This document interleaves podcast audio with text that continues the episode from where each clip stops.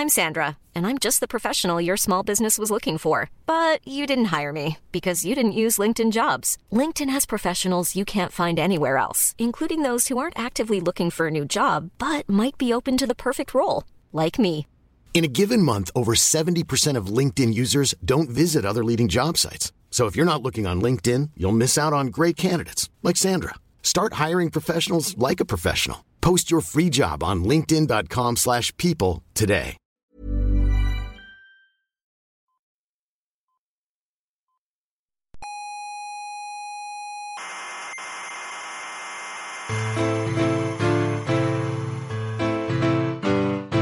Aquí comienza Coffee Break, la tertulia semanal de la actualidad científica y tecnológica.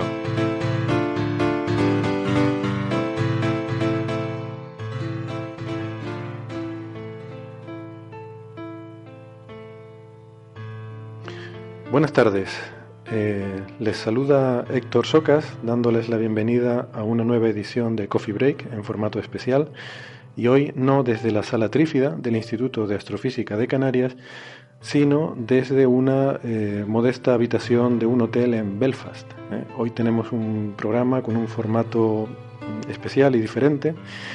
¿Y por qué? Pues la razón es porque eh, por compromisos profesionales, pues estamos aquí de viaje en el Reino Unido, en esta maravillosa ciudad de Belfast, asistiendo a un congreso extraordinariamente interesante que se llama Ciencia con Inode número 9. Eh, entonces es un congreso interesantísimo, pero pues no tenemos la posibilidad de estar aquí con los contertulios habituales de Coffee Break.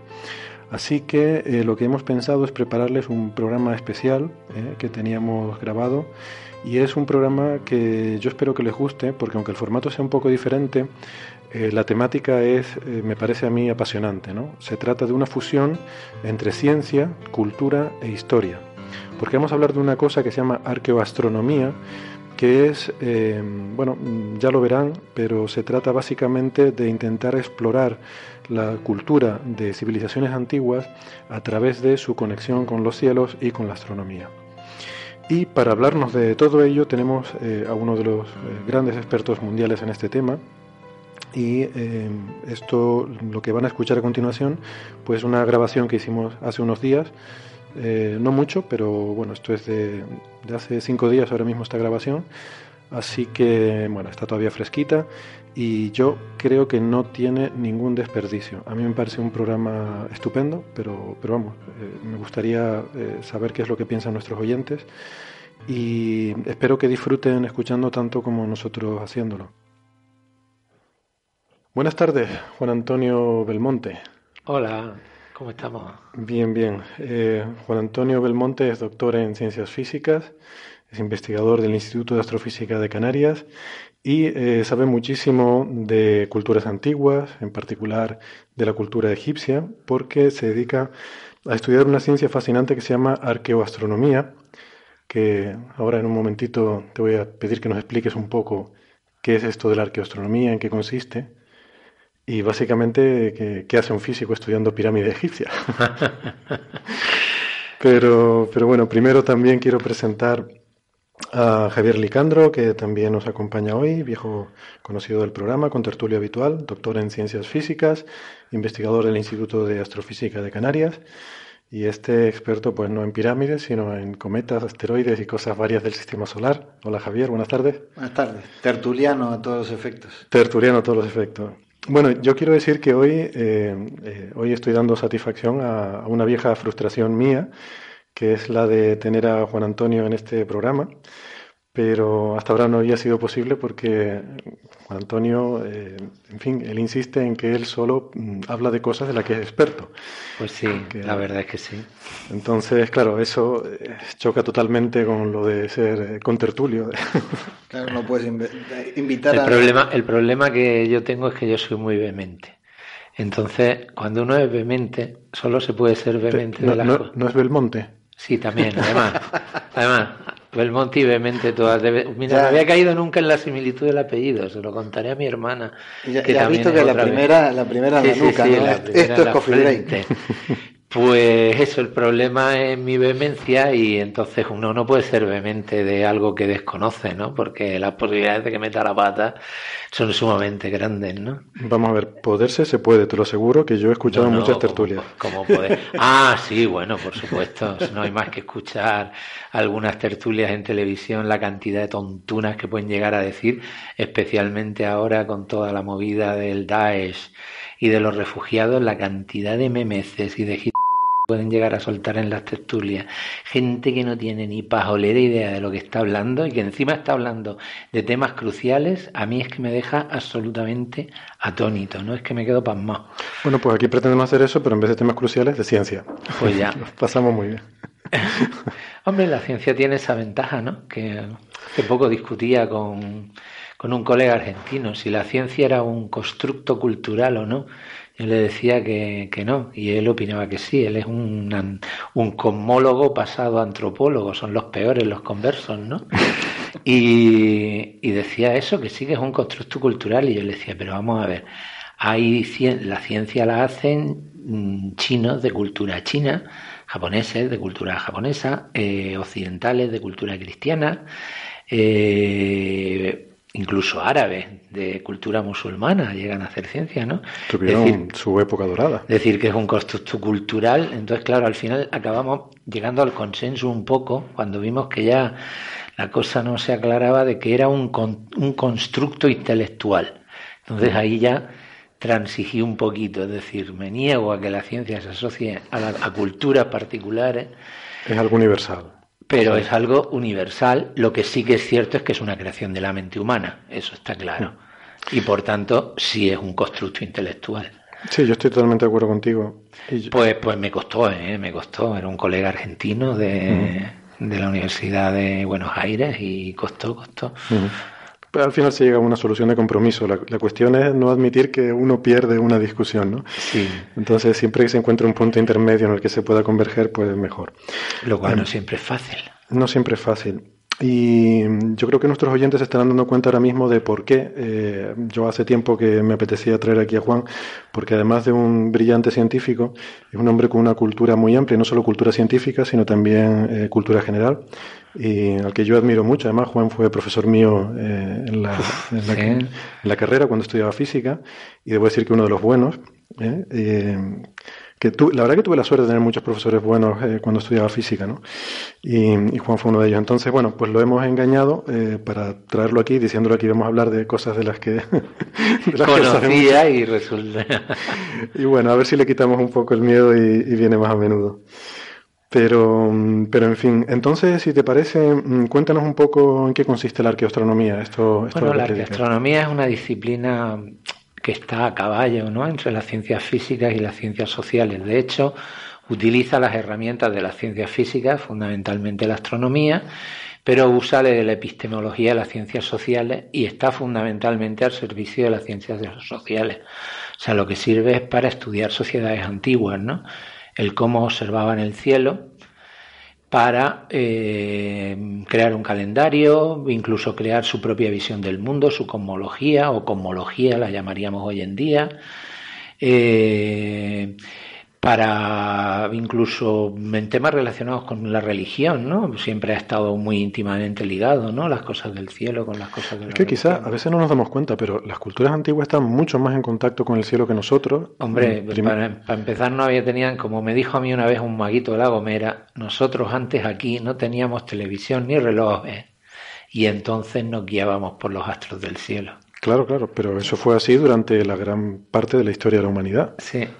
Sí, sí, y, aparte que no había luces, con lo cual el cielo era oscuro y se, se veía muy bien y había una familiaridad. Eh, los antiguos, bueno, pero vamos, hasta la época de nuestros abuelos prácticamente, tenían una familiaridad con el cielo mucho mayor de la que tenemos nosotros. Eso es así, desde luego. O sea, eso es lo que pudimos ver en la década de los 90 cuando estuvimos haciendo el trabajo del cielo de los magos con el campesinado canario es que fue obvio, ¿no? La relación íntima que tenía esta gente con el cielo, lo usaban en la agricultura, lo usaban en la ganadería, lo usaban, usaban la observación del cielo para todo. Y una cosa muy graciosa es que no distinguían prácticamente entre la distinción que nosotros hacemos entre astronomía y meteorología, ¿no? Para ellos todo eran fenómenos que ocurrían en el cielo y lo mismo daba que una nube se posara en el pico del Teide, como que la estrella Venus saliera al poniente, ambos dos eran presagios de lluvia, ¿no? Pero eso todavía se da. Quiero sí, sí, sí, esa a mí, la gente que sabe que, que, me dedico a cosas relacionadas con la astronomía, a veces me preguntan por una nube muy rara que vieron cerca del Teide o, o si va a llover eh, la sí, pero se, pero se está perdiendo, se está perdiendo. la, cuando hicimos el trabajo en los 90, la gente que tenía más información era la gente que tenía entre 65 y 75 años. Eso significa que han pasado más de 15 años desde entonces, que gente que ahora tendrá entre 80 o 105 o no, perdón, entre 80 y 90, ¿no? Entonces, muchos de ellos, de hecho, ya han muerto, muchos de los que trabajamos.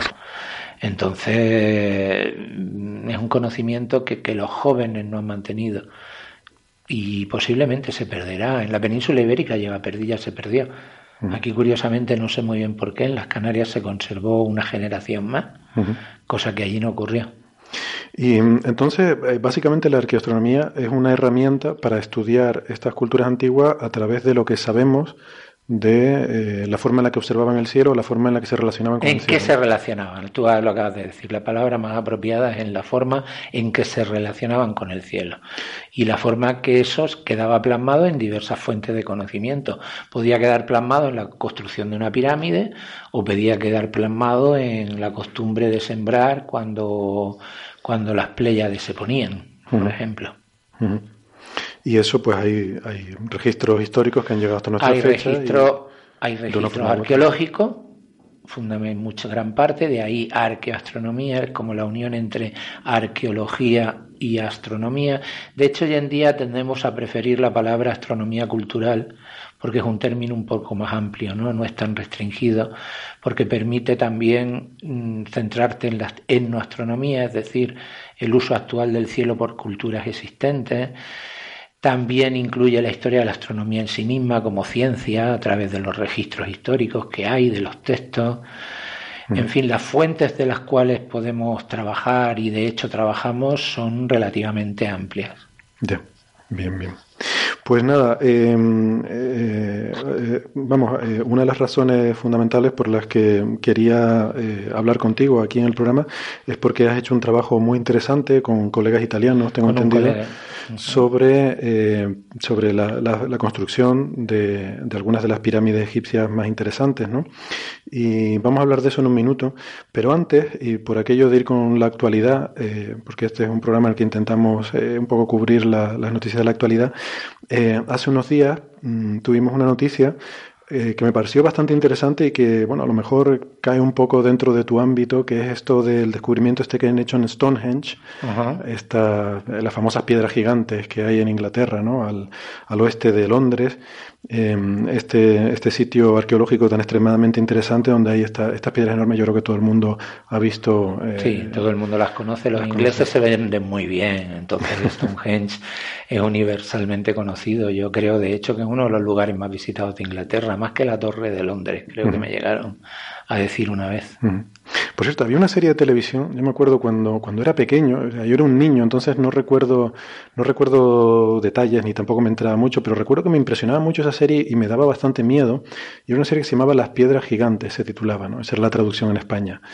Entonces, bueno, aprovecho si algún oyente por ahí la conoce y sabe que, porque claro, por las piedras gigantes, buscando en internet, no es suficientemente restrictivo como para que aparezca nada, ¿no? Pero que era una serie de documentales. No, no, no. No, era una serie que, no, sé muy bien, no sé muy bien de qué iba, pero el argumento tenía que ver con que la gente cuando iba allí a Stonehenge y ponían la mano sobre la piedra, algunas personas tenían visiones de ah, cosas del pasado o el futuro. Ya me suena, ya me suena, sí. Y no sé, me gustaría volver a ver esta serie por enterarme un poco de qué iba, porque tengo recuerdos, como digo, de infancia. Bueno, es que será la época de esplendor de Von Daniken y de toda la gente del Lunatic Fringe, ¿no? En la cual, pues las series de este tipo tuvieron bastante predicamento, ¿no? Fue luego la época también un poco posteriormente de los expedientes X, ¿no? Mm. Bueno, eso fue muy posterior. O sea, esta serie que hablo es bastante anterior a eso. Bastante, o sea... Sí, pues ya Expediente X ya yo era, ya yo era mayorcito. Bueno, tú eres más joven que yo. Te has dicho que era, había sido tu profesor. Bueno, ya eras más solcito cuando los expedientes X. No, mayorcito se refiere 20 años.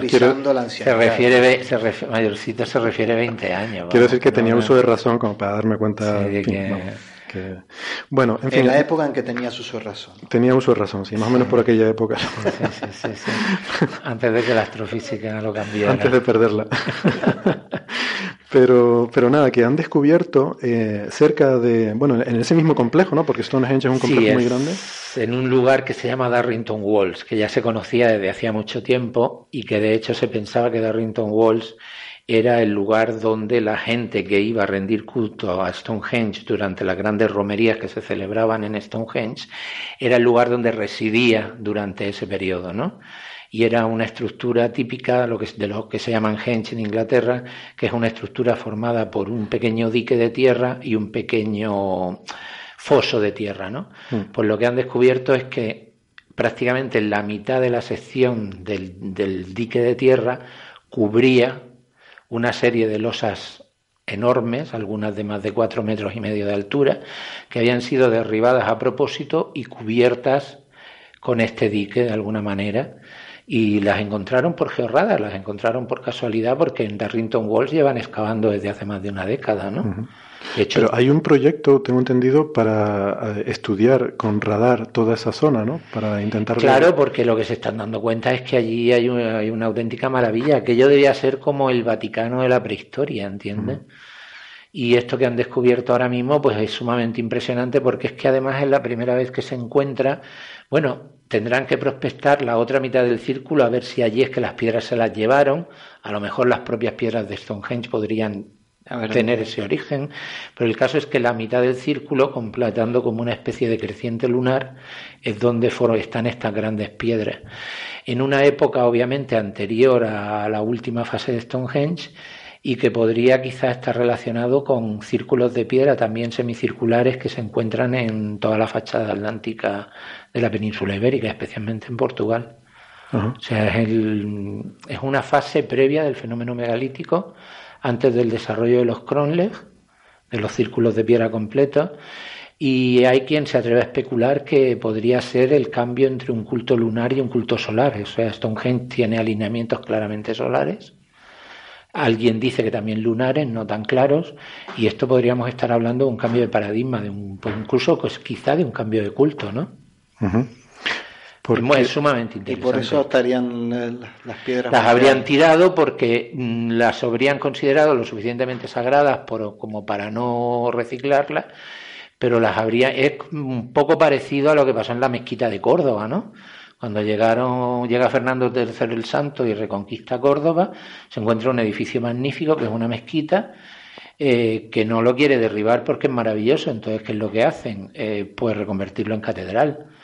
Y que para reconvertirlo en catedral, ¿qué tienes que hacer? Pues quitar los elementos musulmanes que haya, ¿no? Eh, añadir elementos cristianos y, por ejemplo, en este caso, pues también cambiarle la orientación, ¿no? En vez de, mientras que la orientación dominante de la mezquita de Córdoba es hacia el río, eh, pensando que esa es la dirección de la Meca, la catedral cristiana que está dentro de la catedral, dentro de la mezquita, que de hecho hay dos, una del siglo XIII y otra del siglo XVI, las dos están perpendicularmente, es decir, usas el mismo espacio porque es un espacio sagrado, pero como hay un cambio de religión, lo cambias todo. De otra forma, eso es bastante común, ¿no? Quiero decir, cuando hay un cambio de, de doctrina religiosa, se tiende a coger los sitios sagrados anteriores y, de alguna forma convertirlo o incluso... Sí, salvo los locos estos del Daesh que lo que están haciendo es volar todo, sí, eso es lo que solía ocurrir, sí. No, incluso, eh, bueno, también se podía destruir el anterior, pero ahí encima erigir el nuevo, ¿no? Ahí encima erigir el nuevo, sí, sí, lo que te interesa, eso, los buenos ejemplos de eso hay en México, ¿no? donde tiene las grandes pirámides de, por ejemplo, las, pirámides de la época azteca, ¿no? Y las, y las iglesias cristianas construidas encima. O sea, respetando la propia estructura de la pirámide, rompes el templo dedicado al ídolo. Además, supongo que los tendrían que romper porque la mayoría de ellos estaban bastante sanguinolentos, ¿no? De los, de los sacrificios humanos, lo arrasas, ¿no? Y sobre la propia pirámide construyes la iglesia. Ajá. Relativamente frecuente, por no decir muy frecuente. O sea, digamos que te cargas lo que era el elemento de culto, respetas la, parte arquitectónica impresionante de la pirámide y simplemente reemplazas ese templo por uno de tu religión. Por uno de tu religión. Y Darrington Walls es posible que sea eso, literal. En, en Roma yo recuerdo ver una iglesia que era básicamente un templo romano que habían hecho pared entre columnas. Y, sí, la iglesia pero en Roma, pero en Roma hay una cosa curiosa. Hay, hay un fenómeno... de, es el templo de Antonino y Faustina, sí. Bueno, hay, hay, varios, hay varios, hay varios. Pero, es específico. pero en Roma hay un efecto también que es el hecho de que en el paso del periodo imperial a luego la Edad Media se, se retrocedió en conocimientos de arquitectura. Entonces, eh, las construcciones romanas eran mucho más sólidas y, y, estables y entonces, donde uno encontraba antiguas ruinas romanas, pues aquello era un buen sitio para construir encima, aprovechando esos cimientos, ¿no? Simplemente por una cuestión práctica. Pero no estoy tan de acuerdo contigo en que hubo un retroceso en la arquitectura, ¿eh? O sea, tú tienes las la, la grandes basílicas que hay en Roma de la época paleocristiana, siglo IV, V, VI después de Cristo, por ejemplo, la iglesia, la rotonda de Constanza o la iglesia de Santa Sabina, no tienen nada que envidiarle a ningún templo romano, ¿eh? No, pero en las primeras, las primeras iglesias sí que utilizaban básicamente material... Eh eh, en muchos casos material reciclado, pero no, la, hay muchísimas... La de Lara Cheli es básicamente un reciclado de columnas sí, sí, sí. desiguales. Luego, y hay una, por Yo ejemplo, hay una cimientos. iglesia que lo que utiliza es eh, la rotunda de las termas de Diocleciano. Mm. O sea, sí, hay mucho reciclado, pero se construye ex novo perfectamente, vamos, aquí en España, por ejemplo, tenemos en, los, las iglesias visigóticas, sí es cierto que son chiquititas, son muy macizas, pero constructivamente ahí siguen estando. O sea, ahí tienes muy cerca de Valladolid, tienes San Juan de Baña, que es una preciosidad y es de época visigótica, o sea, es de la Alta Edad Media. Luego ya en la Baja Edad Media, para qué decirte, las catedrales románicas y las catedrales góticas, los romanos nunca hubieran sido capaces de construir eso, ¿eh? No tenían la tecnología constructiva suficiente para hacerlo. Uh -huh.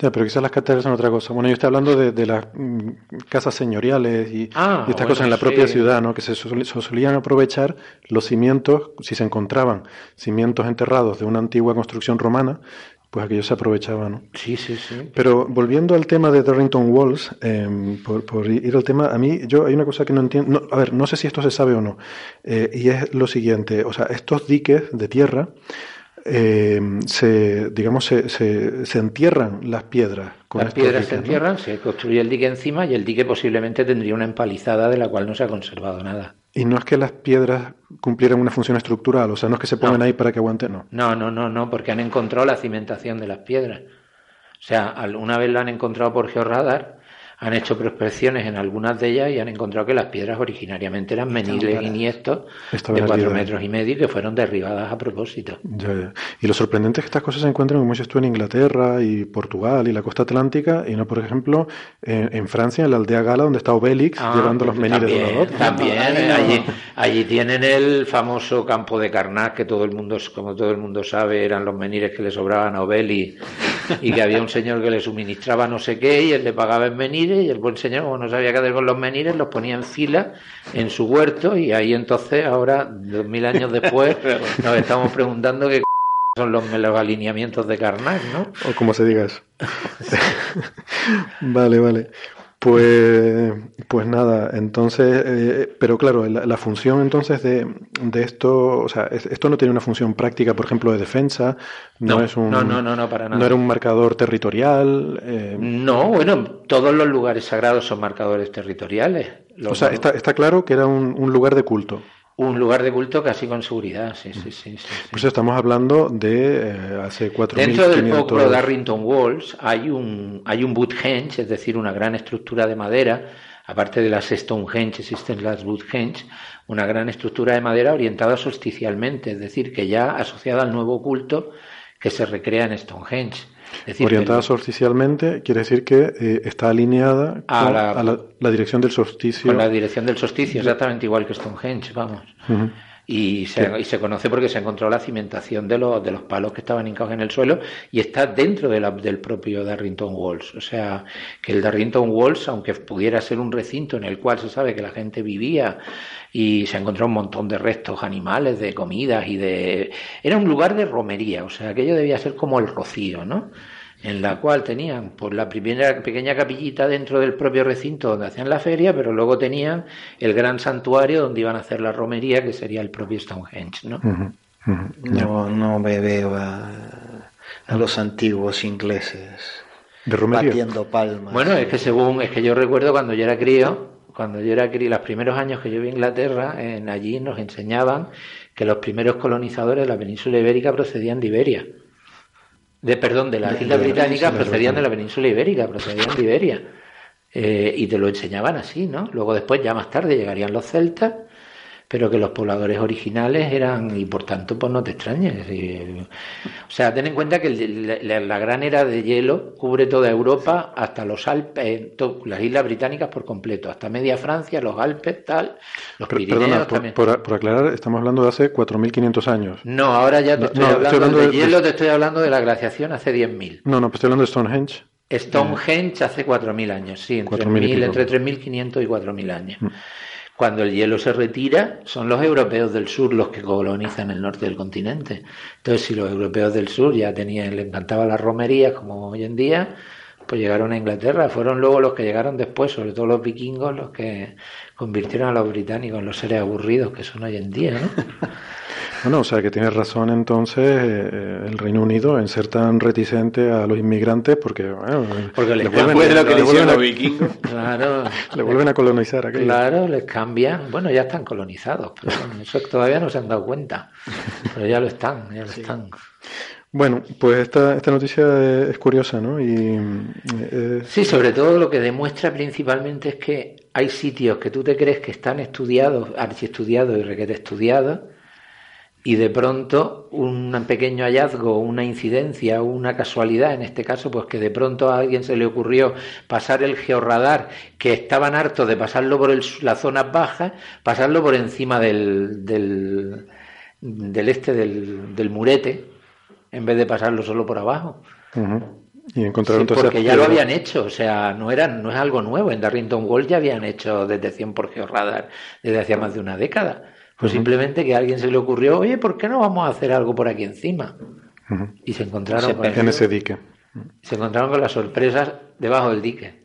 Y esta, esta formación es mucho mayor que la de Stonehenge. Eh, Darrington Walls es mayor. Stonehenge es muy chico. Bueno, mayor que el núcleo central de Stonehenge. Stonehenge tiene una estructura de dique y, y foso y luego en el interior tiene el gran cronlech de círculos de piedra. Sí, yo me refiero a, exacto, a esa estructura de piedra. La estructura de piedra nueva descubierta, el, semicírculo, el creciente lunar, que podríamos decirlo, es mucho mayor que, el núcleo de piedra interior de Stonehenge. Mm. Bastante mayor. Bueno, pues vamos a hablar entonces de pirámides egipcias, si te parece, que es un tema siempre fascinante. Y, porque a, mí me entusiasma mucho esto de decir que un astrofísico de repente se mete egiptólogo. No, no, en realidad fue un egiptólogo que se metió astrofísico. Ah, el proceso es al revés. Sí, el proceso es un poco al revés. A mí lo que me gustaba cuando acabé el bachiller era la historia. Y sobre todo la historia antigua, me fascinaba. Pero toda mi familia es de ciencia. O sea, mi madre es química, bueno, era química, mi padre era médico, mi hermano es bioquímico, mi hermana médico. Entonces, claro, yo cuando dije de pronto yo quería hacer arqueología o historia, me miraron y dije, pero tú qué estás diciendo, con eso te vas a morir de hambre. Entonces dije, así, ah, pues vaya. Y por eso te metiste a astrofísico. Y por eso me metí a astrofísico. dije, ah, sí, pues te vas a enterar. Pues venga, astrofísica. Y al principio yo me acuerdo cuando llega mi padre que quería hacer, me dijo, ¿astro qué? Y, nada, pero yo mantuve en paralelo mi pasión por la... Vamos, de hecho, al mismo tiempo de estudiar la carrera, estudié jeroglífica egipcia. Se puede encontrar un, un común entre los padres de todos nosotros. Sí, ¿Qué vas a hacer qué? ¿Qué vas a hacer qué? Sí, sí, y el día que discutas con tu mujer y ella gane más dinero que tú, ¿qué le vas a decir? Yo en mi caso, afortunadamente, bueno, afortunadamente no, ya me gustaría a mí que mi mujer ganara muchísimo más dinero que, yo. Eso no ha ocurrido, pero, pero sí, podría haber Pero en tu casa no discuten. Pero podría haber ocurrido perfectamente. Pero fue eso, o sea, yo fui egiptólogo, digamos que historiador antiguo antes que Mi pasión por la egiptología la fui cogiendo casi en paralelo a mi pasión por la astronomía a lo largo de los estudios de física. pero la forma en la que te introdujiste en este tema fue a través de la astrofísica, la astronomía y su, no, no, no, no, no, no, no, no, no, no, no, no, no, a mí me interesaba la, egiptología en sí misma. Sí, sí, pero, pero que sí, que la forma en la que empezaste a trabajar en esto fue a ah, través de la, sí, fue cuando relacioné las dos cosas. De la arqueoastronomía. Sí, sí, sí, sí, fue cuando el primer año que llegué aquí a hacer el doctorado, había un curso de historia de la astronomía que daba el famoso padre Casanova, uno de los padres fundadores del IAC, ¿no? Y a mí me tocó hacer el trabajo de ese curso de doctorado, a Jordi Cepa y a mí.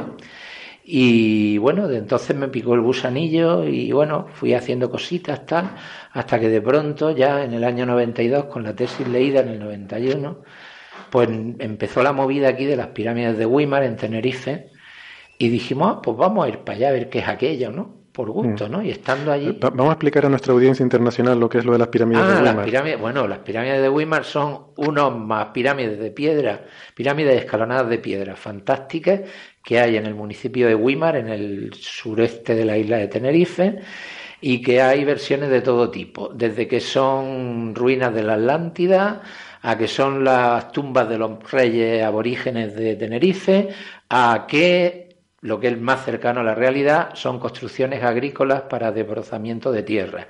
Lo que sí que es cierto es que parece ser que la persona que elaboró la finca y los majanos era masón y, como todo la mucha de la gente que nos puede estar leyendo saber que la masonería tiene una fase egiptomaníaca muy importante, ¿no?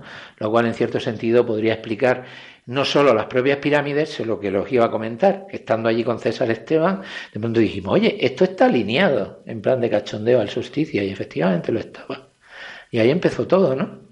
A partir de ahí, pues empezó el trabajo aquí en Canarias, luego dimos el salto al norte de África y cuando se postuló y se dio la posibilidad, pues di el salto a Egipto. Y acabé mezclando mis dos pasiones de, siempre, ¿no? La astronomía y, la arqueología y en particular en este caso la egiptología que, que me resulta fascinante, ¿no? Además era un campo curiosamente relativamente virgen, porque al contrario que porque el fenómeno megalítico, como que hablábamos antes de Stonehenge, en el cual la componente astronómica siempre ha sido determinante, siempre ha sido una parte muy importante de los estudios del megalitismo, en el caso de la egiptología, la ignorancia por parte de los egiptólogos de cualquier tema relacionado con la astronomía era supina. Hubo en los años 50-60 una obra magna de, de dos egiptólogos, uno de ellos un matemático, historiador de la ciencia, que se llamaba Otto Nigebauer, el otro Richard Parker, que era Ancient Egyptian Astronomical Test. O sea, hicieron una recopilación de todos los textos astronómicos egipcios, publicaron el, y desde entonces, desde finales de los 60, no se había hecho absolutamente nada. O sea que de pronto, salvo pequeños detalles de algunos investigadores, era un campo totalmente, relativamente virgen. No voy a decir totalmente, pero sí relativamente. Pero sí se sabe que la cultura egipcia tenía una vinculación muy fuerte eh, con la astronomía. Y o sea, tenían astrónomos en la corte, el, el orto de Sirio era uno de sus marcadores calendáricos más importantes. Pues sí, pero el propio Tony de Bauer había dicho que los, que los egipcios eran malísimos astrónomos. Ajá sin reivindicando su lugar a los babilonios, ¿no? Entonces existía el concepto bastante generalizado de que la ciencia egipcia y en particular la astronomía nunca había pasado de un estadio tremendamente básico. O sea, que el hecho de que usaran el orto de Sirio como marcador de la llegada de la inundación y no como marcador del año nuevo, como existe, es una opinión bastante generalizada de la mayor parte de la población, eso es un error. El calendario egipcio se movía sobre las estaciones porque solo tenía 365 días, no tenía año bisiesto, por tanto el orto de Sirio no podía marcar el año nuevo. Solo marcaría el año nuevo una vez cada 1500 años. O sea, en su calendario ocurría en un día diferente cada año. Cada año, pero saltaba un día. Saltaba un día en 128 años, un mes entero, y en entre 1460 un ciclo estelar entero y en 1500 años un, un paso completo por todas las estaciones del Sol. ¿Y no hacían correcciones para esto? O sea, la estación, la, estación de la inundación. La estación de la inundación en el Reino Medio, para que te hagas una idea, caía cuando el Nilo estaba en su nivel más bajo. Pero para ellos, el nombre de las estaciones llegó un momento que perdió su sentido. El nombre de las tres estaciones egipcias, que era inundación, crecimiento y sequía, estaba claramente relacionado con la inundación, el surgimiento de la tierra después de la bajada de las aguas del Nilo y sequía cuando el Nilo estaba bajo, ¿no? esos nombres perdieron su relación con los fenómenos mm, geológicos que representaban. Igual que nosotros llamamos diciembre a nuestro duodécimo mes. Que debe ser el décimo. ¿Entiendes? ¿Por qué? Porque hemos heredado una tradición de, de, la época de Maricastaña de los romanos, en que diciembre era el décimo mes y ahora, sin embargo, es el duodécimo. ¿Y a quién le preocupa que diciembre signifique el duodécimo? ¿Qué es lo que significa? ¿Entiendes? Que el décimo, perdón, y sea el duodécimo. Pues en el antiguo Egipto hubo un fenómeno totalmente paralelo. De todos modos, es un supuesto bastante poco racional pensar que los egipcios no deberían desarrollar la astronomía siendo una civilización eminentemente agrícola. Eh, sí, pero mm, siempre hay una cierta Vamos a ver, la gente pensaba que nuestra cultura, a través de, o sea, los griegos conquistan a los babilonios, toman su astronomía y nosotros tomamos la astronomía de los griegos, por tanto, nuestra astronomía hunde sus raíces en Babilonia. Los egipcios no han contribuido para nada a la astronomía moderna occidental. Cuando nuestro año de 365 días y nuestro día de 24 horas tienen origen egipcio, los dos. Las 24 horas del Las día, 24 tienen, horas del día tienen origen egipcio. Fíjate, me preguntaba yo eso. Sí, tienen su origen en el antiguo Egipto. O sea, eso lo único que demuestra es o una ignorancia supina, cosa que Tony Gebauer seguro que no tenía, o. Mm, Preconceptos. exista, sea, un, ideas preconcebidas, efectivamente. Bueno, así funcionamos bastante, ¿no? Así Entre preconceptos y palabras santas de, de los grandes popes. Efectivamente, eso nos pasa en astrofísica. o sea, en astrofísica derribar un paradigma, vamos. Primero se tiene que morir el que estableció el paradigma, eso como mínimo, ¿no?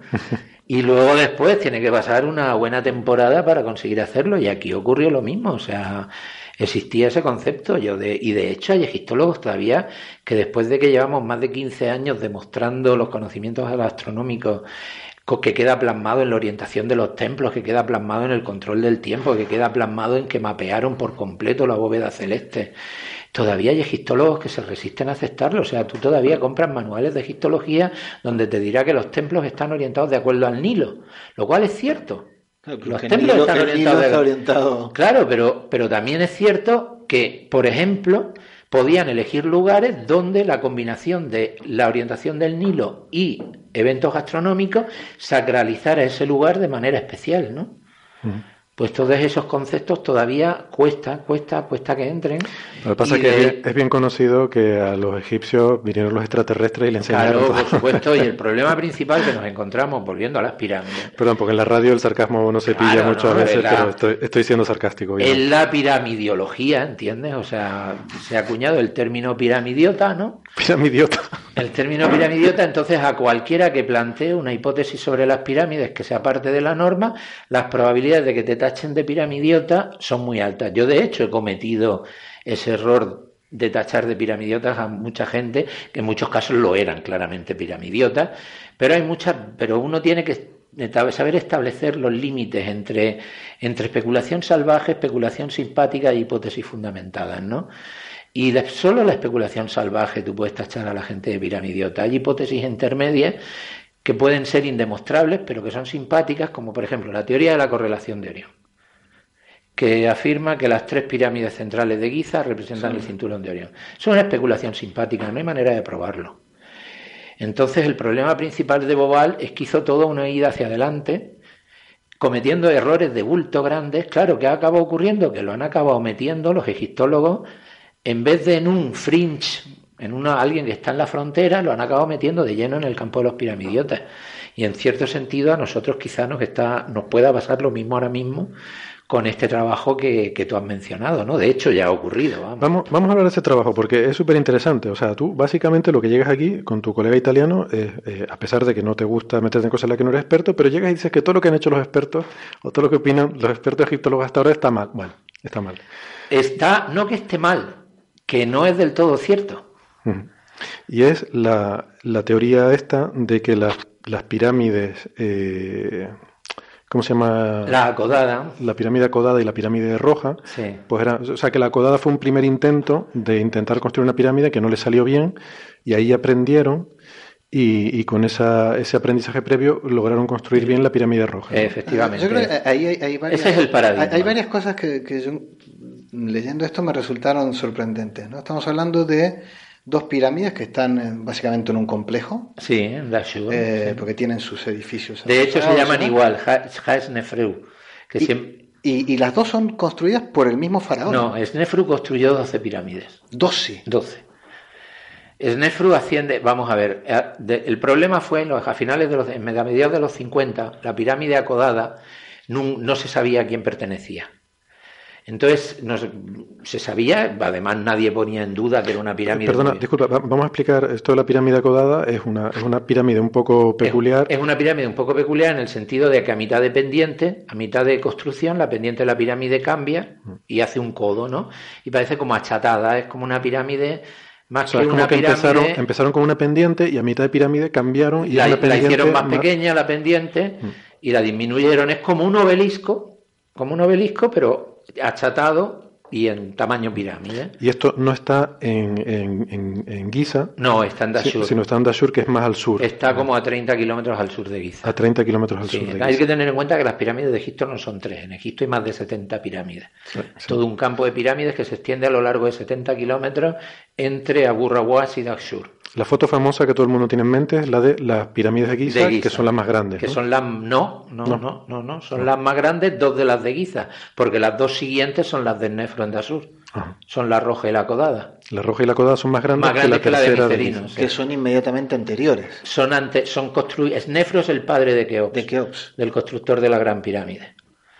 Entonces, el, como les decía antes, hasta los años 50 no se sabía el constructor de la pirámide acodada, pero se sabía por las fuentes que en Nefru había construido dos pirámides, la pirámide del norte y la pirámide sur.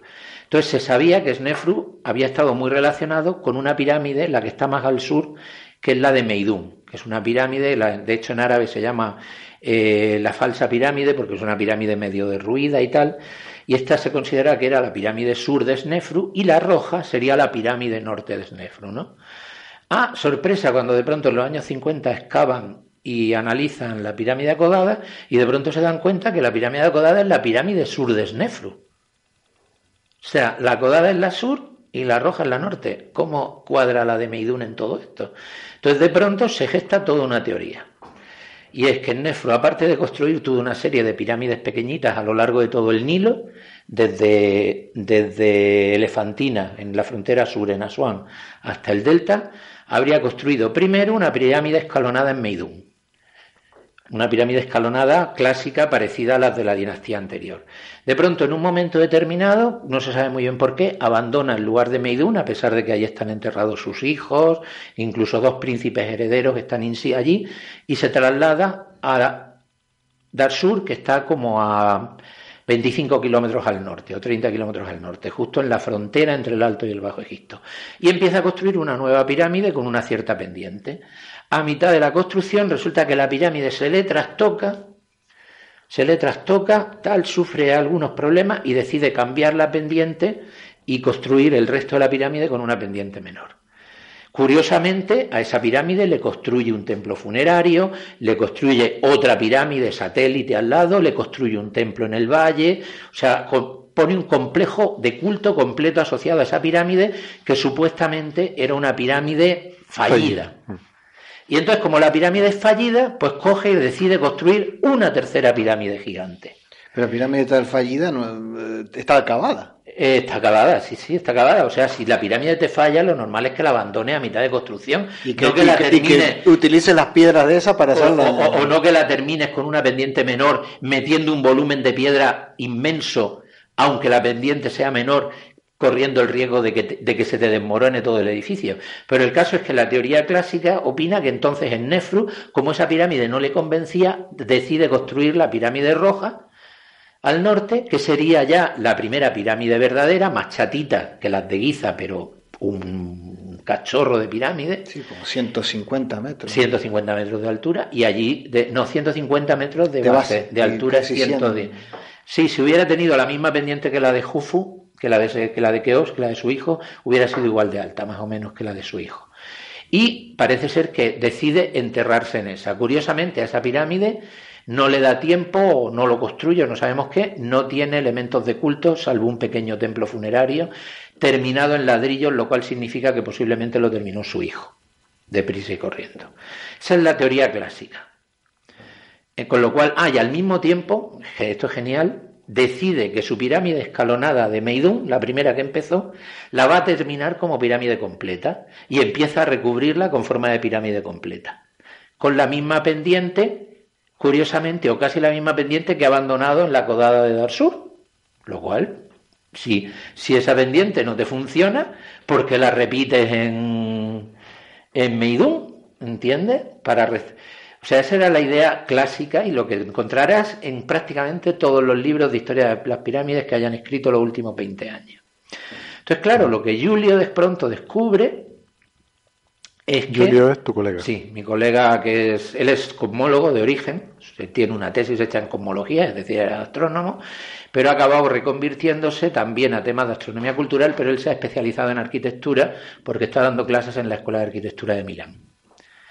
Entonces descubre que, esa teoría hace aguas por muchas partes, ¿no? Hace aguas por muchas partes y entonces mm, me lo, cuenta en un libro y yo al leer ese libro y al hacer el review de ese libro, de pronto le digo, mira, mm, coincido contigo porque además yo tengo una serie de evidencias eh, epigráficas, astronómicas y simbólicas que me indican que el proyecto de Nefru pudiera ser único. Total, que nos sentamos nos ponemos a trabajar juntos y nos sale un trabajo, a mi modo de ver, precioso, en el cual desde el punto de vista arquitectónico, epigráfico, astronómico y simbólico, encontramos evidencia de que las dos pirámides del Nefron de son un proyecto único, construido por el faraón, al menos terminado, o sea, puedo admitir, puedo admitir que la pirámide acodada hubiera una pequeña reforma a mitad de la construcción, aunque no lo creo por, lo que contaré luego. Pero que desde luego el complejo de Snefru, con las dos pirámides, fue terminado como Snefru quería, como su complejo funerario. ¿Por qué? Porque hay un componente simbólico poderosísimo. Y es que la pirámide acodada representaría a la corona del Alto Egipto, la corona blanca del Alto Egipto, que era como un cono, como un bonete con forma de cono, lo cual incluso recuerda a la forma de la pirámide acodada, mientras que la pirámide roja representaría a la corona roja del Bajo Egipto, que es una corona achatada, como una demostración de su poder. Imagínate justo en la frontera entre los dos territorios que integran el país, yo, Esnefru, primer rey de un Egipto glorioso que ya ha terminado sus guerras civiles, que ya mi bisabuelo Zoser se ha encargado de, pacificar, que la civilización egipcia está en pleno desarrollo, tal, quiero probar el poder, mi poder, y cojo y construyo dos edificios bestiales, pues son bestiales, si los ves como conjunto. De hecho, Nefru es el rey que más volumen de piedra ha movido en toda la historia de la humanidad. En toda la historia de la humanidad, madre mía. En toda la historia de la humanidad. Entonces, por eso, esa es la razón de que abandone el sitio, el complejo anterior. Claro, abandona el complejo anterior porque lo que quiere es dar el simbolismo justo en la frontera. Para irse a la, a la, frontera entre los dos reinos. A la frontera entre el Alto y el Bajo Egipto, donde quiere plasmar simbólicamente el ideal de su poder.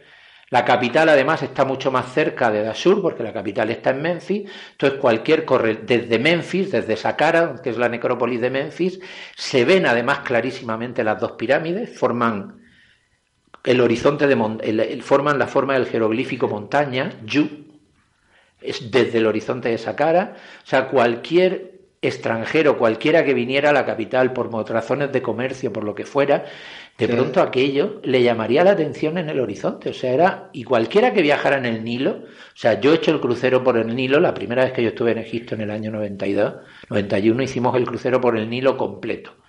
Desde Asuán hasta el Cairo. Hoy en día, por motivos de seguridad, se paran en Luxor, ¿no? Pero yo lo hice entero. Y aún recuerdo, tengo absolutamente vívido el momento en que por el Nilo cruzamos Dashur, que en aquel momento no se podían visitar las pirámides de Dashur porque era terreno militar. Estaban dentro de una base militar del ejército egipcio y era imposible visitarlas. Entonces, pero se podían ver desde el río y era espectacular. O sea, yo me quedé atónito. Yo me quedé, me quedé tan atónito que fue llegar al Cairo y predecirle a nuestro transferista que quería ir a, ver, a visitar Meidum la tercera pirámide que comentaba antes. Ya que no podíamos ir a Dashur, por lo menos ir a ver la de Meidún, ¿no? Mm. Y, es, espectacular. Son como los rascacielos en las ciudades modernas, ¿no? Que tú llegas a la ciudad y te encuentras enseguida con el horizonte de... de todos los grandes monumentos eran eh, muestras del poder, ¿no? Es el skyline, es la muestra, es... Hay una frase preciosa de Reinhard Kapuscinski que dice, si, if you doubt of my power, look at my monuments. Si dudas de mi poder, mira mis monumentos. Mira mis monumentos. Y eso, y, o sea, y eso se ha repetido a lo largo de toda la historia. O sea, ¿qué es la quintesencia del poder americano? Los rascacielos lo fueron durante. ¿Por qué los chinos se han vuelto locos construyendo rascacielos? Que construyen a uno al mes en Shanghai. Coño, porque es su manera de decirle a los gringos, eche, ya no son ustedes solos. Nosotros también somos una gran potencia, también construimos rascacielos y más rápidos, mejores y más altos que los de ustedes. O sea, es, un, es, un, símbolo de poder. Es un símbolo de poder. y en este caso, además, era un símbolo de poder que te, con marcado simbolismo. Pero puede ser un simbolismo de unificación, o sea, decir, estos, dos reinos, eh, claro. o sea, a lo mejor era un, sí, un símbolo de unificación de, de, que ahora es un Egipto grande, ¿no? Yo tengo algunas preguntas, porque no me casa con algunas cosas que leí, ¿no? Que obviamente están más en, la línea anterior. Meidún es una pirámide que eh, acaba... Eh, este, Derrumbándose. No, que, que, no es construida por... este Por Snefru, sí. Snefru, que es la, termina Snefru. No, no hay ningún... hay un montón de egiptólogos que dicen una vez se descubrió que la pirámide sur de Snefru era la acodada y no era la de Meidum, entonces apareció una corriente de egiptólogos porque a alguien se le ocurrió publicarlo en algún ah, sitio que en la pirámide de Meidún, el núcleo original escalonado, lo habría construido Uni, el anterior. El padre, el, padre el, padre de Snefru, no se sabe si el padre o el suegro de Snefru. El faraón anterior. El faraón anterior. ¿Entiende? Y se le ha asignado a Uni esa pirámide sin ningún motivo. Sin ningún, sin ningún motivo desde el punto y momento de que, de, ¿por qué iba Snefru a construir las tumbas de su hijo al lado de la tumba de su padre o de su suegro? La construiría al lado de su pirámide, no de la de su suegro. O sea, hay tumbas del reinado de Nefru, de los primeros años del reinado de Nefru, construidas al lado de Meidún. Y, hay grafitis que demuestran que aquella. Es, más, hoy en día sabemos el nombre. Se llama Snefru Endures, es decir, el Nefru es durable. Es que hasta sabemos el nombre de la pirámide. O sea, es que no hay ninguna duda de que lo construyó Nefru. Por favor, a los editores y de la Wikipedia. Y la reformó Snefru. Y él mismo la reformó. Y lo que no se sabe es si se le derrumbó o si fue usada como cantera en tiempos antiguos. Es decir, al no, al, el núcleo exterior de la pirámide y el núcleo interior escalonado, al no estar unidos físicamente, sino simplemente uno apoyado encima del otro, era muy fácil de desmontar. Y entonces no se sabe si la pirámide se le derrumbó o si el lugar, bueno, el lugar, que es que el lugar fue usado como cantera se sabe hasta antes de ayer. Que, hay, una, que hay un derrumbe alrededor es lo que se ve, ¿no? El, montículo sobre el, sobre el que parece estar la pirámide. El resto de la pirámide. No, pero ese montículo que parece estar tiene debajo la base de la zona, de la zona, de la, zona de la, con la inclinación, la zona del recubrimiento posterior. O sea, al excavar ese montículo lo que te encuentras es la base de la última fase de construcción de la pirámide que lo que no se sabe es si no se terminó, si se le derrumbó o se la derrumbaron para como cantera, cosa que también pasó en las pirámides de Giza, o sea, las pirámides de Giza salvo la parte superior de la pirámide de, de, de Kefren, el recubrimiento está totalmente quitado porque lo quitaron para llevarse, para construir los monumentos del Cairo. O sea, todas las grandes mezquitas y todo lo que hay en el Cairo está hecho con, con piedras de las pirámides. Y hubo incluso un sultán egipcio que trató de desmontar la pirámide de Micerino y lo hizo un boquete inmenso en un lateral, pero no pudo con la propia pirámide. Mm. O sea que. Curioso. Eh, pues sí, efectivamente, la Wikipedia es la Wikipedia, no es la enciclopedia británica. no, es lo que hay. y, la enciclopedia británica probablemente tuviera un error. Eh, no, la enciclopedia británica, si menciona, si menciona lo de Uni, lo mencionará como hipótesis como hipótesis, no lo mencionará como una certeza. Y el problema es que, claro, yo no me he encontrado con eso, con la certeza. Ahora en las discusiones sobre nuestro trabajo, o sea, Julio colgó el artículo de, de unos foros de discusiones histológicas y ha habido algunos investigadores que, no, que les ha encantado el trabajo y otros que nos han puesto a parir, pero a parir. bienvenido, a los foros de discusión. Lo otro que leí es que, eh, que, un poco podría no, estar eh, muy, muy en, la línea de lo que tú comentaste sobre la pirámide roja, que dicen que ahora es roja pero que antiguamente era blanca, por el recubrimiento que tenía. Porque, el recubrimiento era blanco, sí, sí, sí. Entonces, ¿cómo casa eso con el...? No, porque ahí una cuestión importante que no debemos olvidar es para los egipcios el simbolismo. O sea, el hecho de que tú la pirámide finalmente estuviera recubierta por, por fuera de piedra de, mm, rojo, de caliza blanca, que quizá estuviera pintada de rojo, porque se descubrió el piramidón y el piramidón no sabemos si lo que tiene muestras de oxidación o si por restos de pintado el piramidón es rojo. Porque claro, el piramidón es la pieza que, va en la punta, la, que va en la punta de la pirámide. Mm. Eh, que, no está no estaba ah, no era colocado de oro. No. En este caso no no no era de oro. No solo algunos son de oro. De hecho el piramidón que mejor se conserva que es el de la pirámide de Amenemhat III precisamente en Dashur también eh, es de basalto negro, es una preciosidad, está en el Museo del Cairo y, es, y, y, está rodeado de textos astronómicos, es una maravilla de cómo el faraón asciende al cielo en compañía de Orión. es curioso que, los egipcios que dejaban todo registrado, escrito y en piedra, por eso lo podemos leer, lo que estamos escribiendo nosotros en los ordenadores no lo va a leer nadie cuando todo esto se va a carajo. Lo cual casi mejor. Este, sí, mejor, por lo menos lo que escribo yo, seguro. Este, es curioso que, todavía pueda suscitar algún tipo de discusión si la pirámide fue construida por uno o por otro faraón. Porque no hay toda la evidencia escrita, o sea, vamos a ver, o sea, ¿por qué se sabe las tres pirámides de Giza las construyó quien las construyó? Pues primero por Herodoto, pero no del todo, porque, porque Herodoto la tercera pirámide la asigna a una cortesana que se llama Rodopis. Pero coño, tú, hay, se ha encontrado la tumba de un sumo sacerdote, muy cerquita de la base de la pirámide de Keops, que era un sumo sacerdote de la necrópolis de Giza, donde están los tres nombres de las pirámides escritas. Ajet-Jufo, el, horizonte de Keops, Ur-Jaefra, eh, Kefren es un grande del cielo, y Nechermenkaurra.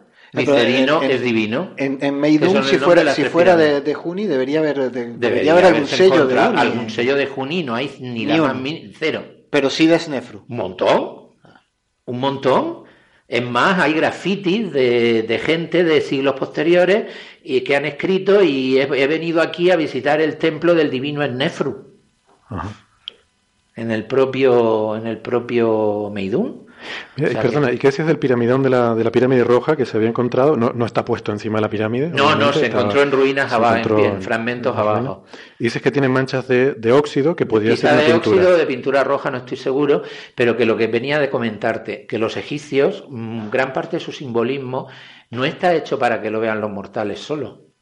O sea, cuando construían sus grandes tumbas para sellarlas, no estaba hecho para que lo miraran. O sea, o sea, es el propio el nefro el que sabe que su pirámide está construida con una piedra de, con una veta roja que no es la misma que ha usado para construir la pirámide acodada. ¿Entiendes? Es una veta diferente de un clarísimo color rojizo. Eso no puede ser aleatorio. Cuando esa, y esa piedra además, que se parece más quizá más a la arenisca que a la propia piedra calcárea, es mucho más erosionable que la piedra calcárea. Por eso la pirámide de acodada la pirámide acodada, de hecho, es la única que tiene todavía el recubrimiento casi intacto. o sea, una pirámide que es un fallo, que es fallida. La van a acabar. La van a acabar. Y encima es la única que se ha mantenido con el recubrimiento después de 4.500 años. ¿Estamos locos o qué? ¿Entiendes? Mm. Y la pirámide roja, sin embargo, no se conserva nada del recubrimiento, si es que alguna vez lo tuvo completo, y la propia piedra, piedra calcárea de, de, tono rojizo con la que se construyó está tremendamente erosionada. O sea, Mm, tú tocas la piedra de, con la que está construida la pirámide roja y te quedas con fragmentos en las manos, ¿no? Como que ha estado en la intemperie. Como al haber estado a la intemperie y sufrir un proceso erosivo mucho muy importante. Eso sí, las cámaras interiores de la pirámide de, de la pirámide de Roja son acojonantes, pero bueno, esa ¿Has podido estar adentro? Esa, sí, sí. Esta es la única pirámide que he estado tres veces. Las tres veces que está en, en Dashur he entrado a la pirámide roja porque es espectacular. ¿No pasaste la noche en la, no, cámara? A tanto no llegué, ya me hubiera, ya me hubiera gustado, porque es absolutamente espectacular. O sea, es que bajas por aquel corredor de medio metro de altura, además hay toda una técnica para bajar pirámide, hay que bajar de espaldas, con la cabeza hacia adelante y caminando hacia atrás. Si no, el riesgo de que te pegue un cuesco, que te marees o tal, es muy alto al llevar la cabeza más baja que el nivel del estómago al, ir agachado. Entonces hay que bajar así. Entonces cuando llega finalmente al final del pasillo que se hace eterno, de pronto le va a estar la vista. Debe ser muy, muy, claustrofóbico eso, ¿no? No, la, eso sí, pero la cámara no. No, no, no, la bajada. Bueno, yo me comí mi claustrofobia la primera vez que, que bajé a una pirámide y desde entonces ya he vuelto a bajar. Me la comí, la primera vez que me comí la claustrofobia fue en la pirámide de Teti, que o bajaba o no veía los textos de las pirámides porque una cosa espectacular es que a partir de finales de la quinta dinastía hasta las pirámides no son mudas. Antes de la quinta dinastía y sobre todo las grandes pirámides de la cuarta dinastía son mudas. Es decir, las que el interior de las cámaras no hay textos escritos, no hay nada, salvo algunos grafitis que se han encontrado, que fueron los que, ¿Qué? Grafitis posteriores. No, grafitis de, de los, de los albañiles. De los albañiles. Que indicaban esta piedra está aquí y esto lo hizo eh, la patrulla que se llama Los Borrachos de, de Keops. Y entonces, pues por eso sabemos que, que la pirámide, de, la gran pirámide, hay grafitis de. ¿Dejaban esas marcas los albañiles? Sí, sí, sí. Ya, ya desde, aquella época estaban de aquella época Sí, sí, sí. sí, sí, Yo en mi casa tengo los marcos de las puertas llenos de anotaciones a lápiz, de diagramitas y tal. Sí, sí, sí, ¿Y, los faraones toleraban eso? ¿No era un poco un sacrilegio? No, porque no se veían, porque supuestamente, o sea las marcas de cantero que se conocen de la pirámide de Keops se conocen de las cámaras de descarga. Ah. que no eran para ser visitadas. Ah, de acuerdo, Y en el caso de la pirámide roja, que también hay algunas marcas de cantero, y eh, se han encontrado en zonas donde ha caído el recubrimiento y las marcas están en piedras que en teoría iban a ir recubiertas después. Ya. ¿Entiendes? O sea que no, no eran para verse, no eran para verse. Entonces lo curioso es que, sin embargo, al finales de la quinta y todas las pirámides de la sexta, las cámaras funerarias están completamente escritas con los textos de las pirámides, que son los textos religiosos, el corpus de textos religiosos más antiguo de la humanidad. Y entonces están todas escritas, llenitas de textos, y es alucinante. Entonces yo, eso yo tenía que verlo. Entonces me tragué mi claustrofobia que la tenía, bajé a la pirámide de Teti y ya después de bajar a la pirámide de Teti, pues ya seguí bajando pirámides. En algunas lo pasé mal, ¿eh? Por ejemplo, en la de Micerina, cuando llegué abajo hacía un calor horroroso, había demasiada gente y hubo un momento que me entró un poquito de ataque de pánico. Me tuve que sentar en una esquinita, relajarme, porque sí pueden llegar a ser muy claustrofóbicas. Hmm. Pero curiosamente la roja no lo es. Ah. Porque las cámaras son 20 metros de altura, es alucinante. Eh, eh, eh, yo, yo vuelvo a, a, lo que te pregunté al principio, porque a mí es una cosa que creo que la mayor parte de los mortales que hemos leído alguna vez algo de Egipto, eh, teníamos como este, algo que era un así tiene que ser, ¿no? Que, el faraón construía la pirámide para hacer su enterramiento en la pirámide, por lo tanto, cada uno construía una sola. No, pero ya veo que no. yo venía con esa falsa idea de. Para nada, Amenemás III construyó dos pirámides, eh, Senuseres III también. Por lo tanto, eh, las pirámides no eran solo para enterramientos, tenían otro montón de funciones más. Simbólicas. Vamos a ver, para empezar, las pirámides crearon Egipto. O sea, las pirámides no son obras de los de Egipto, sino Egipto es obra de las pirámides. O sea, las pirámides eran las obras que permitían a los faraones mantener una fuerza unificada de trabajo que le servía para y una organización estatal para la construcción de la pirámide que necesitaba una burocracia y esa burocracia a su vez se, servía para el país. Es decir, si tú tienes que tener a 27.000 obreros bien alimentados, bien cuidados, con un cuerpo médico, con un tal, con un no sé cuánto, tú tienes que tener a un país entero produciendo excedentes agrícolas que te permitan alimentar a esos 27.000 obreros que te están construyendo la pirámide. Tú necesitas tener unos escribas que administren esas propiedades. Necesitas tener arquitectos para construir la pirámide. Y entonces, a partir de ahí, o sea, igual que, la, igual que es posible que la gran revolución europea que condujo al Renacimiento la produjera la construcción de las catedrales góticas, que requirieron un enorme esfuerzo humano, no solo económico, sino además de recursos y de infraestructuras y de tal, las pirámides crearon Egipto. Entonces es muy curioso que el reino antiguo se hunde durante el reinado de Pepi II. Pepi II reinó, no se sabe bien, como mínimo 64 años, y hay quien dice que hasta 97, y que murió centenario, había subido al trono con 6 años. Entonces, claro, el problema es que a lo largo de un reinado de 90 años solo se construye una pirámide pequeñita. Pirámide que pudo estar terminada en un tiempo razonable, 10 años. El resto de los otros 80 años que pasó, pues que los señores feudales del resto, como no tenían que mandar recursos, se enriquecieron ellos mismos, fueron siendo cada vez más independientes, eh, prácticamente llegaron a no mandar impuestos al norte, a la capital. O sea, que, las pirámides de alguna manera eran el alma mater del imperio antiguo, ¿no? Y, por tanto, mm, ya que venía la pregunta. Pues, yo había preguntado que, cada, que, si tenían otras funciones, no, solo la de. No, no, no, no, Bueno, pero también hay más gente que enterrar, no solo el propio faraón, ¿no? O sea, entiendo que puede haber pirámides. Bueno, sí, aparte, por ejemplo, los complejos. Para los hijos, para los. Efectivamente, los complejos de la sexta dinastía y de la quinta dinastía incluyen un montón de pirámides asociadas para las esposas etcétera, etcétera. No, los hijos reales se solían enterrar en mastabas. Solo las reinas y los reyes tenían derecho a pirámides. Hay pocos ejemplos si lo pienso ahora mismo, creo que ninguno de príncipes no reales que fueran enterrados en pirámides. O sea, el príncipe tenía que esperar a ser rey para entonces hacerse su pirámide. ¿Y, quién, a quién de fue hecho, enterrado de, en la...? De hecho, Kefren se conoce su mastaba de cuando solo era príncipe, mm. que se llamaba Jaef Hufu. Es decir... Eso era eh, por si se moría antes de ser rey.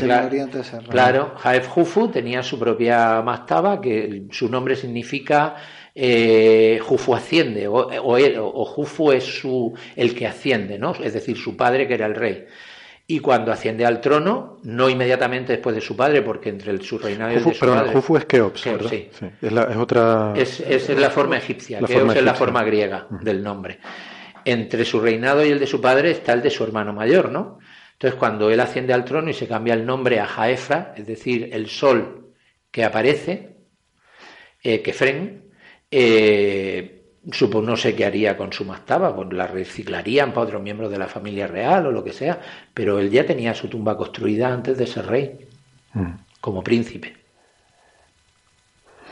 Y, mm, en, realidad, pero las, pirámides ocurren durante una cierta un cierto periodo de la vida del, Egipto de los faraones. Pues sí. Que tampoco es eh, la mayor parte del tiempo de los, de los, de Seis siglos.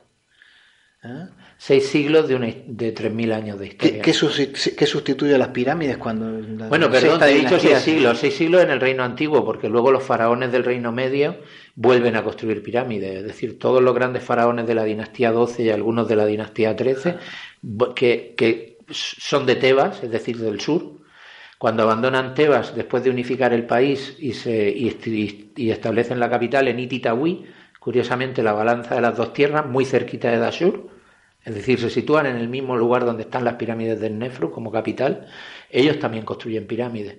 Es solo a partir del reino, del reino nuevo cuando los faraones, visto que las pirámides son saqueables, son demasiado llamativas, tal, cuando deciden crear el Valle de los Reyes como zona de enterramiento de los faraones, como un lugar mucho más protegido, más seguro, más vigilable y y la zona de culto pasa a estar al valle, al lado del río, en los grandes templos funerarios. ¿Y qué, es lo que sustituye ese, ese mm, papel de aglutinador eh, del país que, tenían las pirámides? El fútbol. Pues no el fútbol, pero una evolución cultural muy marcada. O sea, el Egipto del Reino Nuevo no es el Egipto del Reino Antiguo. El Egipto del Reino Antiguo es un Egipto... ¿Qué periodo de tiempo estamos hablando? Pues el Egipto del Reino Antiguo va del 2700 al 2200 más o menos y el Reino Nuevo empieza en 1600, 600 años más tarde. O sea, más de mil años de mil años, sí, de mil años de diferencia. Y la diferencia fundamental es que el Egipto del Reino Antiguo es un Egipto prácticamente sin ciudades es que, vamos a ver, pensemos, pensemos lo que son mil años. Es como decir, estar hablando, estar comparando la alta Edad Media es que con, el tiempo actual. Estamos en el 2015, en el 1015. En el 1015 estaba Almanzor saqueando eh, los territorios cristianos del norte de la península ibérica. De hecho, en el año, en el 998 arrasó por completo Santiago de Compostela, para que te hagas una idea. Mm. O sea, es una pila de años. Y la diferencia fundamental es que el Egipto del Reino Antiguo era una ciudad, era una cultura muy poco urbanizada, es decir, las ciudades de hecho se construían al lado de las pirámides. O sea, las ciudades eran las ciudades de las pirámides. La corte se establecía al lado de donde el faraón estaba construyendo su pirámide. Sí, había algunos núcleos urbanos pequeñitos, Memphis, la capital, tal, pero el país era fundamentalmente rural. El Egipto del Reino Nuevo es un Egipto que ya ha pasado por fragmentación, por reinos divididos, con sucesivas capitales y ya muy urbanizado, con un montón de ciudades a lo largo del Nilo, con una cultura ya muy formalizada, con una civilización de los templos, con sus campos asociados, con una producción agrícola muy poderosa y además es un país que tiene a un enemigo enfrente. El Egipto del Reino Antiguo está aislado por completo, por desiertos no tiene prácticamente relación, contacto con el exterior, salvo comercio. O sea, por ejemplo, en la pirámide de, de Snefru, en la Codada, se han encontrado troncos de cedro del Líbano. Pero aparte de ese poco comercio, no tal. El Reino Nuevo es un estado imperialista. Invaden Siria, llegan hasta el Éfrates. Reciben tributos de sus colonos sirios. Invaden Sudán, el país de Kush, llegan hasta la quinta, hasta la quinta catarata. Imagínate, Asuán está en la primera catarata, llegan casi hasta la altura de Jartum, de la actual capital de Sudán. Y de allí extraen ingentes cantidades de oro. Es decir, es una cultura, una civilización totalmente diferente. Utilizan la misma escritura, eh, mm, tienen los mismos, casi los mismos patrones de conducta. El faraón, hay una diferencia básica, fíjate, en el, en el reino antiguo al faraón se le llama eh, Nechera, que significa gran dios. En el reino nuevo, sin embargo, ya solo es Necher Nefer, el dios bueno. Es decir, ya es semidivino, ya no es del todo, no es un dios como en el reino antiguo. O sea, ya es, es otro tipo de cultura. Se pasa de un dios grande a un dios vulgarcito. Sí, más o menos. Y de hecho ni siquiera hablan el mismo idioma. O sea, la escritura sigue siendo la misma, siguen escribiendo con, el, idioma, con el, idioma fosilizado del Reino Nuevo. Es como si nosotros habláramos en castellano, pero, eh, pero escribiéramos en latín. Bueno, que eso pasó durante bastante tiempo. eso pasó durante mucho, mucho tiempo, efectivamente. Sí, porque las que escribían eran. O sea, era una, era una, civilización totalmente diferente. Y ya si analizamos el Egipto tardío, el Egipto de Cleopatra, ya era, independientemente de que la parafernalia real, o sea, tú ves imágenes de los, de los reyes del reino antiguo y imágenes de los Ptolomeos, y a no ser que seas un especialista en arte egipcio, la iconografía es idéntica. Pero ya no había esa necesidad de, de tener un grupo de gente ocupada Sí, la gente estaba ocupada, pero en otros múltiples menesteres. Hay un ejército, por ejemplo, que, hay en guerra. que en el Reino Antiguo no lo hay. En el Reino Antiguo no lo hay, en el Reino Nuevo hay y la función de las grandes construcciones se pasa de, las pirámides a los templos. A los templos. Y al ejército. lo que impresiona al, visitante son los templos. Los que impresiona al visitante son los templos en lugar de las pirámides. Se separa el enterramiento de, la, Se separa el enterramiento privado de, los lugares públicos y, y además hay templos a los dioses, cosa que en el reino antiguo no tenemos prácticamente templos a los dioses, muy poquitos. La mayor parte que los templos que se conservan son los templos funerarios asociados a los faraones. Se conservan un par de templos solares en los campos de pirámides. también es que si el faraón era el gran dios, parece lógico adorar al faraón, ¿no? Y a lo mejor no le haces tanto caso, mientras que si, si, la figura del faraón disminuye, pues entonces de repente hay que, hay que hacer más la pelota a los dioses grandes. Hay que tener en cuenta que eh, hay indicios muy fuertes de que el propio Keops se identificó con el dios del sol, con Ra. O sea, él en vida era el dios solar. De hecho, su hijo... Como Luis XIV. Algo parecido, sí, como Luis XIV. De hecho, su hijo Yedefra, el hermano mayor de Kefren, que le sucede en el trono, es el primer rey de Egipto que se autotitula hijo de Ra, hijo del sol. A partir de entonces, todos los reyes de Egipto serán hijos de Ra. Eh, o sea que tú puedes seguir la evolución, pero hay unas cosas como son la propia escritura jeroglífica y algunas cosas más que dan una continuidad total y absoluta a la civilización faraónica. De hecho, eso sé que es la misma cultura. Sí, de hecho se deja de hablar de Egipto de los faraones, curiosamente ya en pleno Imperio Romano, porque los primeros faraones de los primeros emperadores romanos se autotitulaban faraones de Egipto y aparecen como tal en los templos.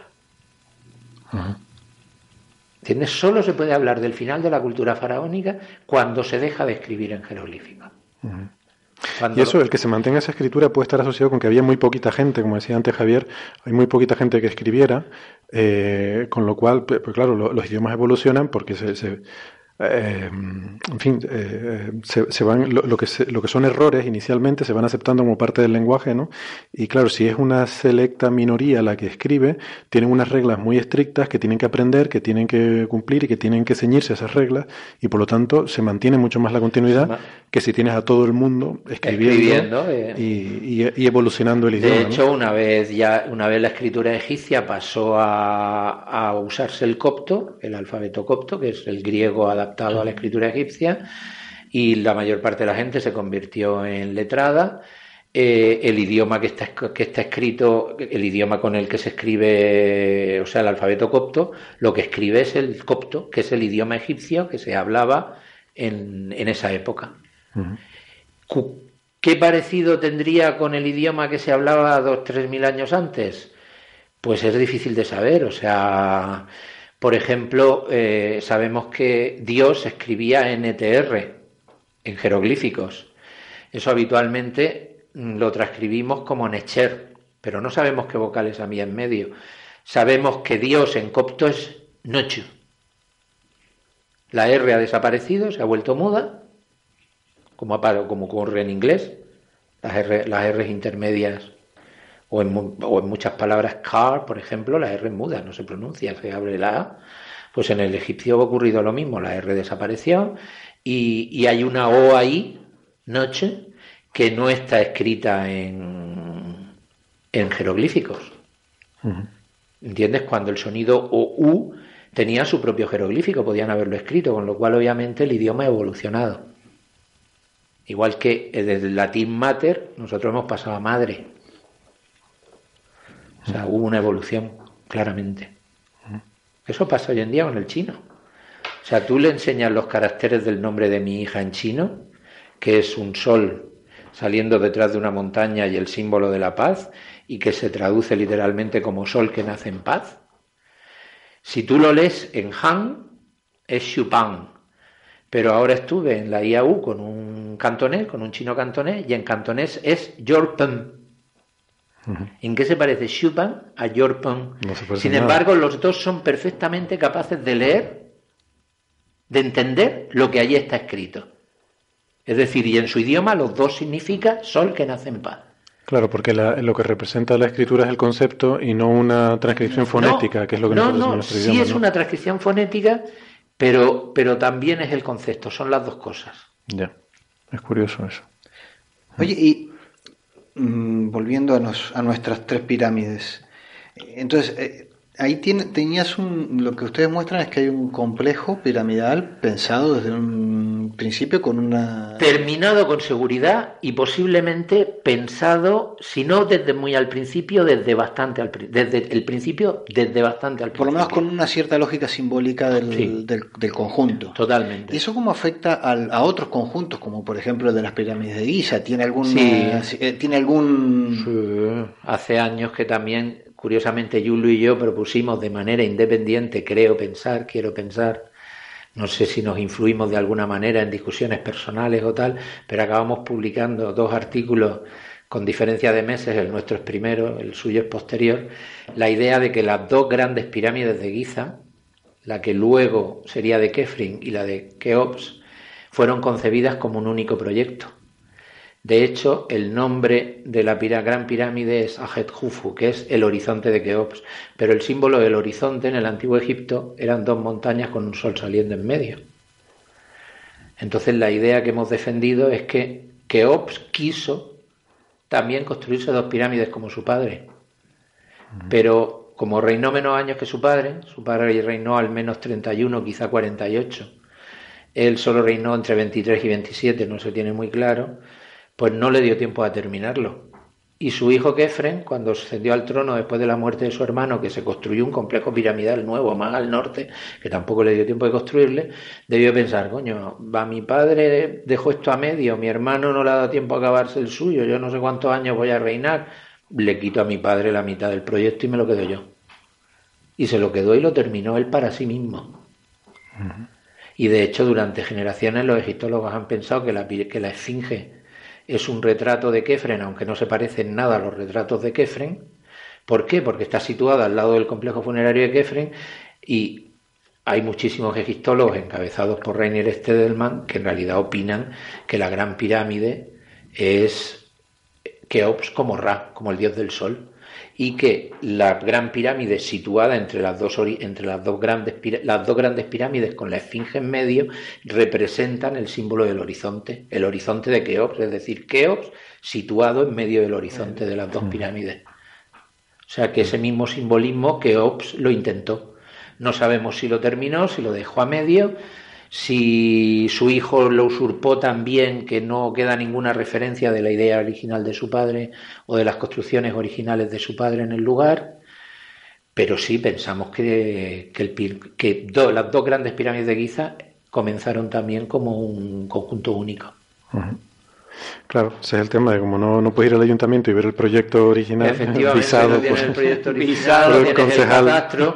y otro problema principal además con el que te encuentras es que desconocemos los, nombres de gran parte de los constructores, o sea, se piensa que el arquitecto de Keops era su hijo, su hijo, a su, uno de sus hijos, pero no se sabe seguro.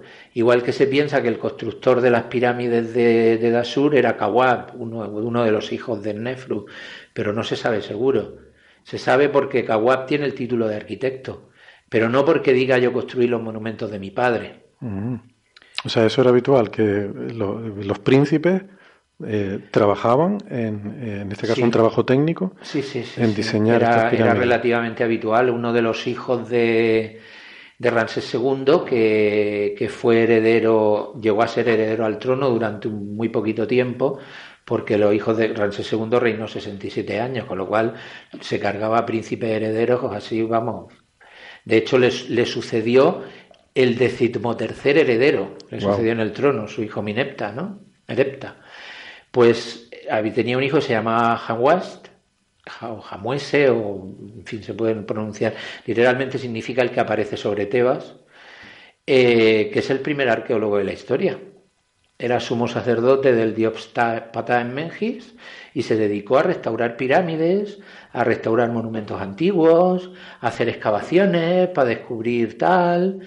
Y, ponía y llegaba y escribía en los sitios donde había aquí el príncipe Hanwas, tal, tal, tal, tal, eh, arregló el monumento del gran dios Unís en el año tal, tal, tal del reinado de mi padre, Francis II. O sea que otros eran príncipes que dirigían los ejércitos. O sea, en su, ya en su. Cuando Ransell era un viejito, él no dirige el ejército, lo dirigían algunos de sus hijos. Muy bien, muy, muy interesante. La verdad que es apasionante todo esto. ¿no? Pero no hemos peleado poco. ¿Eh? es que aquí estaríamos en una diferencia abismal. Por esto, por esto Nosotros estaríamos con el garrote y tú, con, el, con, un lanzamisiles. Por esto Pero igualmente espero verte pronto en el History Channel, ¿no? Porque todas estas historias. Pues no te creas que no pudiera ocurrir, porque hemos tenido algunos, por ejemplo, en especial ha habido uno que me ha sido especialmente doloroso porque es un egiptólogo en el cual yo me llevaba razonablemente bien, incluso yo fui referí de dos artículos suyos, con los cuales no estaba plenamente de acuerdo, pero tal, pero yo no he querido leer, pero sé por Julio que nos ha puesto a parir en el foro, simplemente pues porque se resiste a que el paradigma pueda caer, ¿no? Entonces utiliza argumentos manidos para tumbar, especialmente a lo que más ha atacado son las, las, las cuestiones arquitectónicas, ¿no? Que eso eran más las que había trabajado Julio, ¿no? Que yo sepa no se ha metido con las cuestiones simbólicas, que son las que más las que yo más defendía, ¿no? Pero no sé en qué acabará todo esto, no sé si acabaremos considerados piramidiotas. El caso es que presenté, esto lo presenté en el quinto Congreso Ibérico de Egiptología en Cuenca en marzo pasado, donde estaba la florinata de la egiptología española. Y allí nadie me dijo nada. Claro, tú sabes cómo son. ¿Qué?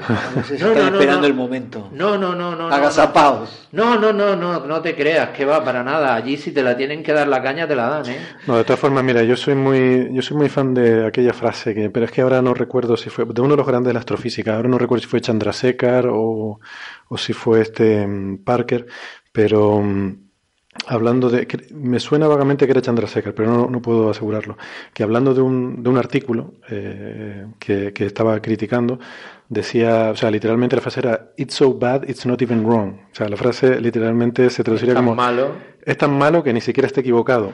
O sea, como diciendo que, que, que en la ciencia eh, hay que presentar cosas que, que sean innovadoras, ¿no? Aunque, o sea, peor que algo esté mal es, mm, digamos, no, no, hacer ningún tipo de avance, o sea, hacer, hacer algo que sea totalmente irrelevante, ¿no? no pero yo, yo me refiero igualmente que a él lo van a llamar de History Channel porque esto va en contra de, de, de todas este de, de, lo, establecido, de, cómo fueron aprendiendo a hacer pirámides y esto claramente en programas tan serios como alienígenas ancestrales este, demuestra que algo que tiene patitis a todos los científicos tradicionales y que no, no, no entienden la explicación obvia de que vinieron los extraterrestres y les enseñaron a hacer las pirámides.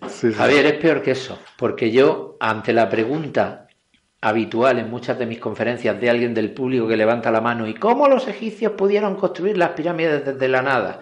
Yo les decía, no, miren, durante el reinado de Nefru, primero construyó una pirámide escalonada, tal no sé cuánto, luego construyó una codada y resulta que le falló a mitad y tuvo que cambiar y al final tenido, voy a tener que cambiar mi propio discurso. Entonces yo mismo voy a tener que cambiar mi propio discurso. Pues vas a tenerte que pensar una respuesta a esa pregunta.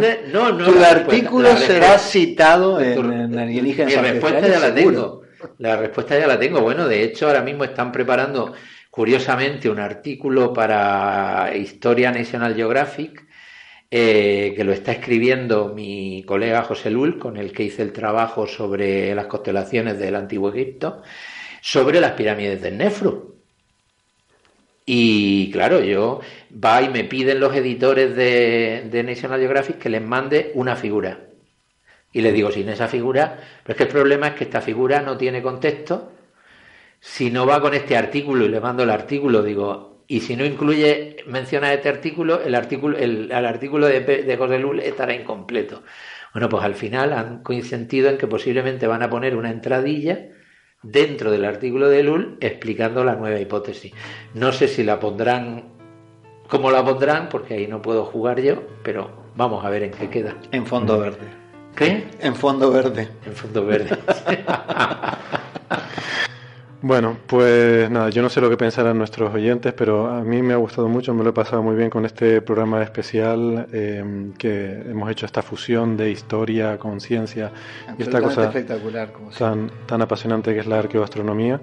Y, y, bueno, pues es un experimento, ¿no? Como estos experimentos que hacemos de vez en cuando, ¿no? Yo espero que haya gustado. Quiero darle las gracias a Javier por estar aquí, sobre todo a Juan Antonio, eh, por haber estado un rato compartiendo con nosotros su sapiencia y espero que se anime a venir más a menudo. Muchas pues gracias. Vale, podemos venir otras veces, siempre que se tercie. y a discutir de temas de los que pueda decir algo. Venga, muchas gracias a todos. Si queda alguien todavía por ir escuchando, muchas gracias y nos vemos la semana que viene si no tienen nada mejor que hacer. Adiós. Adiós.